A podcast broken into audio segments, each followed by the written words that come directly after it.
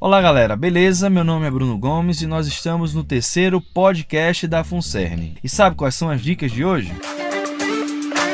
Hoje vamos falar sobre 7 dicas de como minimizar o estresse em tempo de quarentena. Se liga aí. A primeira dica é seja seletivo.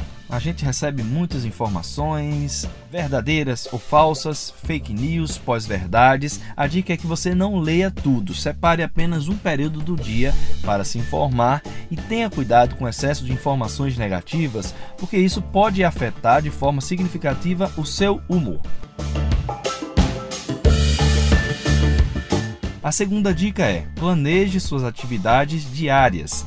Tente fazer aquilo que lhe dá prazer ler bons livros, ver filmes, seriados e boas conversas podem ser fundamentais durante este tempo. A terceira indicação é amplie sua rede de relacionamento online. Identifique quais são os recursos que podem te ajudar a se comunicar com primos, irmãos, tios ou pessoas que são importantes para você e que muitas vezes você deixa de falar em função do dia a dia de trabalho. Prepare até conferências para mais de uma pessoa. Isso tem sido bastante legal nesse período de quarentena.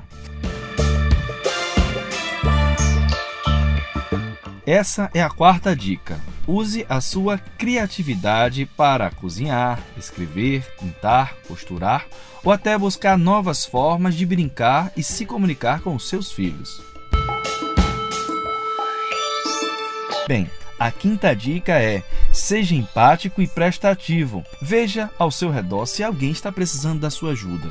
Isso é muito importante para que o equilíbrio e a harmonia do grupo possam estar em dia neste período de quarentena. Hashtag fica a dica.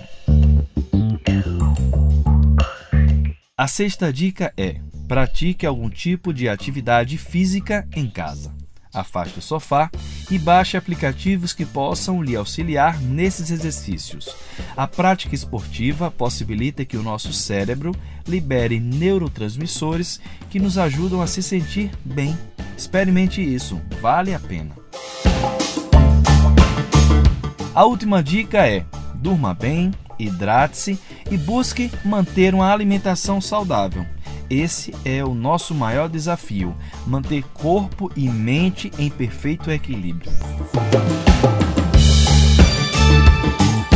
Bem, essas foram as sete dicas de hoje do nosso terceiro podcast. Mas não esqueça, hashtag todos juntos contra o coronavírus, faça a sua parte e a gente se vê no próximo podcast. Tchau, tchau!